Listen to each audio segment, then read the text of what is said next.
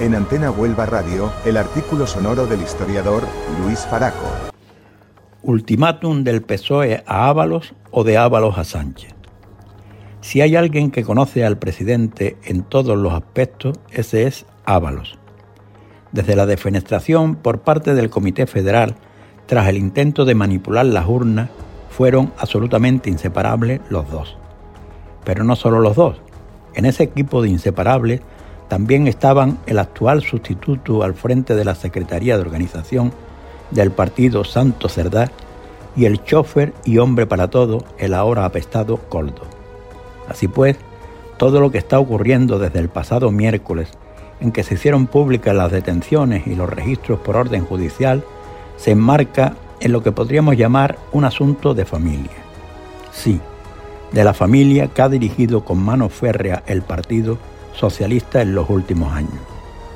Cuando hace dos años y medio, en concreto el 10 de julio de 2021, Pedro Sánchez destituyó fulminantemente a su mano derecha, Ábalos, y cuando dos días después éste dimitió como secretario de organización, todo el mundo sospechó que algo de extrema gravedad habría tenido que llevar al presidente a tomar esta drástica medida.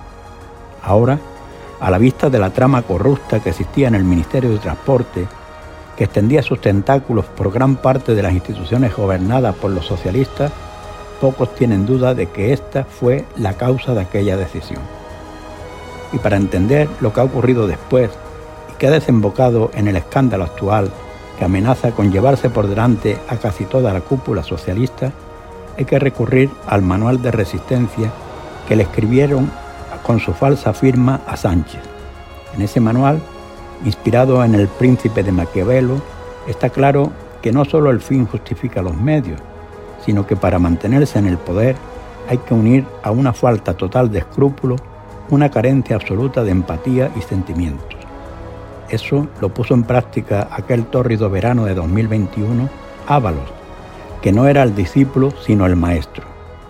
Ahora estamos casi seguros que amenazaría al cobarde y claudicante jefe con irse de la lengua si no le garantizaba su alto sueldo de diputado a perpetuidad, con su inmunidad correspondiente y el aditivo pecuniario de presidente de comisión. De ahí que en las siguientes elecciones, en julio de 2023, su nombre era fijo en la lista por Valencia. Pero en diciembre hubo un chivatazo a los socios Coldo Ábalos, de que un juez, al que no habían conseguido atemorizar, estaba interviniendo los teléfonos y previsiblemente daría el traste con la omertad que había sido respetada en el pacto del verano de 2021 tanto por el gobierno como por el partido. En ese momento, dada la edad de Ávalo y sus necesidades económicas, este vio que su única y última salida sería ser elegido eurodiputado en las elecciones del junio próximo con un sueldo de unos 12.000 euros mensuales amén de asistentes, dieta y todo tipo de prebendas y privilegios. Así estaba previsto y dado por seguro hasta que todo se ha venido abajo.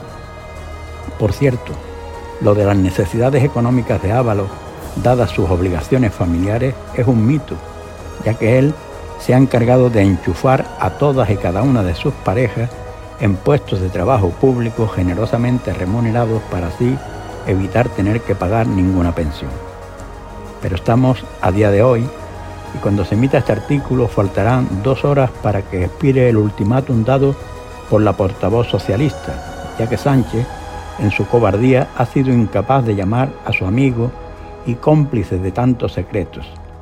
No sé qué ocurrirá, pero dada la trayectoria del personaje, es fácil que como buen mafioso esté dispuesto a llevarse por delante con él a todos los que lo han abandonado en estos momentos, acción que él habría llevado a cabo en esa misma situación, pero con la que sabe Ávalo hace bien en venderse caro y de paso nos hace a todos el favor de desenmascarar a toda su banda.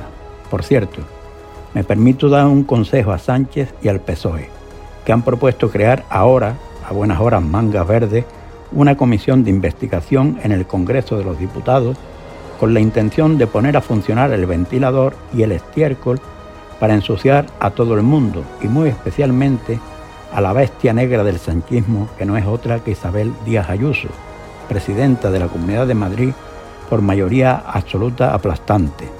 Supongo que llevar a dicha comisión al hermano de la bestia Ayuso, tras haber sido investigado y exculpado por la Fiscalía Anticorrupción de España en 2022 y por la Fiscalía Europea en 2023, raya en la prevaricación por parte de los diputados.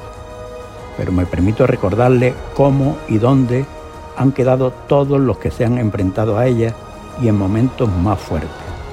Miren dónde ha quedado Pablo Iglesias y Podemos, miren dónde han quedado los tres últimos candidatos del PSOE que se enfrentaron a ella. En fin, no es mal amigo el Cabisa. La cosa se está complicando sobre todo para Sánchez. Ábalos lo conoce y sabe de su falsedad y cobardía. Creo sinceramente que estarán negociando en secreto alguna salida airosa y bien remunerada para él, porque si no es así, el ultimátum que va a vencer hoy a las 11 de la mañana es el de él a Sánchez, su esposa y todo su entorno cercano e íntimo. Decía Aristóteles, considero más valiente al que conquista sus deseos que al que conquista a sus enemigos, ya que la victoria más dura es la victoria sobre uno mismo. Buenos días.